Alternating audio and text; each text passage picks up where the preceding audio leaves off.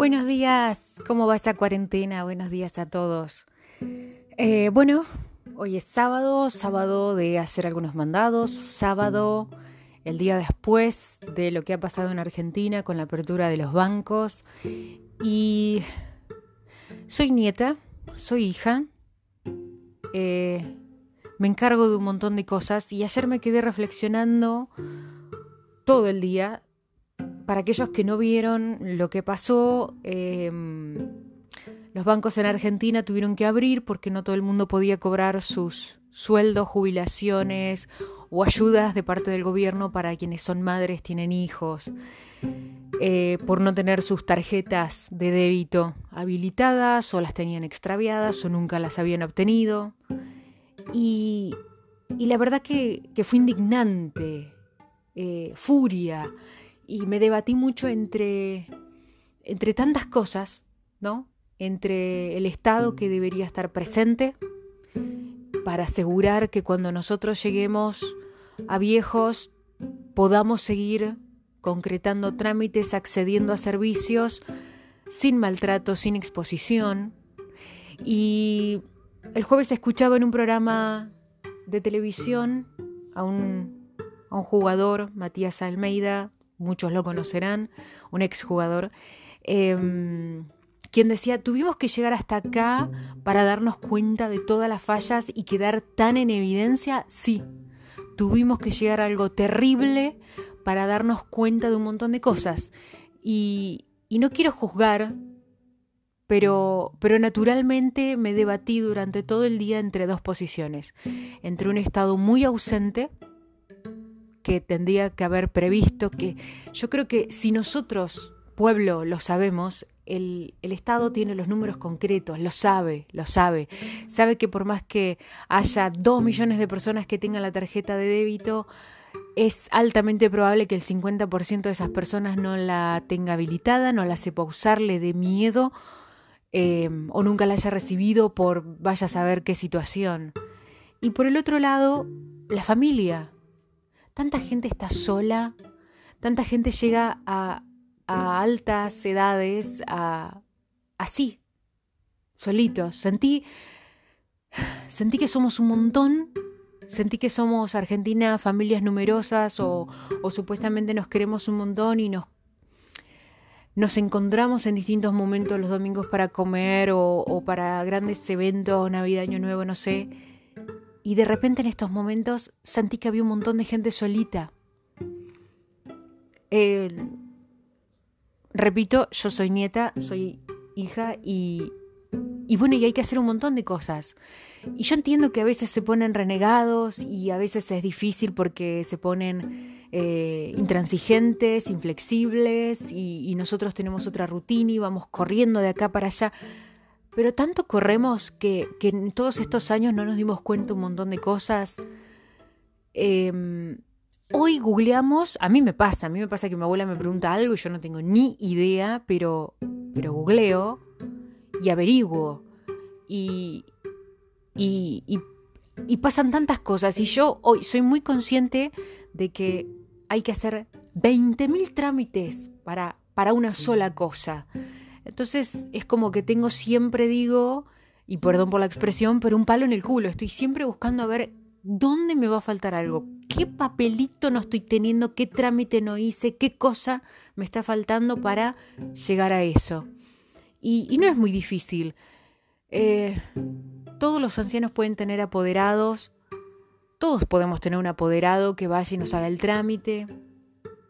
Hoy estamos todos varados en casa, tranquilamente podemos tomarnos un ratito para ir. Un día, no fue un ratito, yo entiendo, son muchas horas por ahí de espera en un banco, pero, pero me dio tanta, tanta indignación ver que había abuelos que habían ido a las 3 de la mañana para hacer colas infinitas esa gente necesita hidratarse más que nadie, necesita consumir algo calentito, necesita desayunar, necesita ir al baño, necesita sentarse, necesita contención para no asustarse. Y estaban solitos y, y no y me debatí en eso, me debatí todo el día entre pensar cuánta responsabilidad tiene el Estado ausente y ante un Estado ausente, cuánta responsabilidad tenemos las familias de acompañarnos. hace un rato vine de hacerle trámites a la abuela y, y, sí, yo sé que todos los meses tengo que ir a buscar su medicación y completar una planillita y firmarla y acordarme en tal fecha que tengo que hacer su receta y llevársela al médico y pedir y esto y bla bla. Sí, obvio, obvio, y la abuela y la abuela quiere comer tal cosa y bueno, y quiere hacer cola en el súper y comprarle los elementos que ella quiera. Pero a ver, no, no estoy exenta de, que muchas veces digo, uy, la puta madre, tengo que andar corriendo y encima tengo que...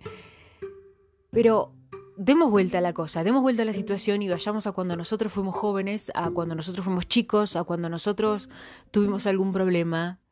Y al menos en mi caso, el 100% de las veces estuvieron ahí. El 100% de las veces no me dijeron, che, hincha pelota que sos, me está rompiendo con la rutina. Eh, el 100% de las veces estuvieron ahí. Entonces, ¿por qué motivo yo hoy no estaría ahí? Eh, y una vez que uno se ordena, ¿no? Acepta una parte de la rutina. Em, gracias a Dios hay un montón de formas de hacer, un montón de cosas electrónicas, todos sus impuestos, ella está acostumbrada a pagarlos eh, de forma personal Ahora ella confía, yo le imprimo su recibito, se lo pago por cualquier medio de pago electrónico. Ella estaba eh, acostumbrada a cobrar por cajero ventanilla, persona a persona, y, bueno, y ahora entendió que, bueno, en su momento yo siempre le dije vamos a habilitar todas las tarjetas, no ser cosa que un día, y bueno, ahora entendió que obviamente es mucho más cómodo, ahora está preocupada por su, su firma, por la supervivencia, pero bueno, le, le mostré los mails que han mandado los bancos diciendo que por este momento se va a postergar, y el día que se habiliten los bancos con normalidad la llevaré a firmar para que ella esté tranquila. Este, mm, creo que, nos está faltando un cachito de generosidad.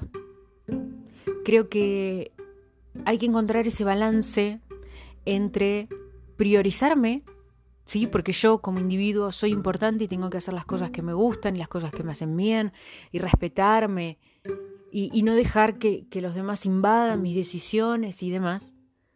Pero no puedo no tener empatía, no puedo no ser generosa, solidaria, responsable, agradecida de aquellos que me dieron la vida, que me criaron, que, me dieron un espacio, que me acompañaron. Y, y mi reflexión final terminó siendo que no es que nosotros nos tenemos que hacer cargo, por ser más jóvenes, de los mayores. Es acompañarlos. Esa es una palabra que me encanta porque yo creo que los humanos en la vida lo único que hacemos es acompañarnos. No podemos resolverle la vida a otro porque nos hace mal a nosotros mismos y le hacemos mal al otro. No podemos imponerle nuestras decisiones, gustos y preferencias al otro porque a ambas partes le hace mal. Esto es acompañarnos. Y ellos nos acompañaron en, en, esta trayectoria. Nosotros hoy tenemos que aprender a acompañarlos. Eh, el otro día también escuchaba, escucho muchos programas y me encanta cuando la gente tiene reflexiones espontáneas y, una persona, un conductor de televisión decía, hoy estoy en el momento en que mi mamá me cuenta 20 veces lo mismo. Y él decía, disfrutémoslo también, por supuesto. Nosotros cuando éramos chicos debemos haberle hablado boludeces que ellos no tenían ganas de escuchar y nos escucharon 20.000 veces hablar las mismas pelotudeces y nos escucharon. Y nos bancaron las veces, yo pienso, ¿no? Me, ponía a reflexionar en todas las veces que, que dije o hice boludeces, que debe haber sido el 90% del tiempo. Las veces que lloré por algún novio con el que rompí. Las veces que me puse mal por, por alguna pelea con amigos. Las veces que, que se me antojaba arrancar una dieta y le cambiaba el menú a todo el mundo las veces que se me antojaba iniciar actividades que terminaban súper tarde a la noche y todos tenían que acomodarse para que yo pudiera... Tengo que agradecer esas cosas. Tengo que agradecer que me dejaron ganar batallas. Cuando uno, uno empieza a querer salir, uno empieza a querer juntarse con amigos, uno, uno invita amigos a casa, que se torna un chapelotes, imagino yo, para, para los padres, para la familia, y ellos estuvieron ahí bancando, estuvieron dejándome ganar ese pedacito de territorio, ganando confianza, ganando independencia, autonomía. Cuando dije, bueno, quiero estudiar y me bancaron y me esperaron y me acompañaron y respetaron un montón de decisiones que eran hoy cualquier cosa. Pero sin embargo, ellos siempre me bancaron. Entonces, reflexionemos sobre eso. Si ellos nos bancaron, ¿por qué nosotros no los vamos a bancar? Y repito, saquémonos de la cabeza esto de que es hacernos cargos de ellos. No, no, no. Es acompañarlos. Acompañémoslos. Les mando un beso enorme. Bye.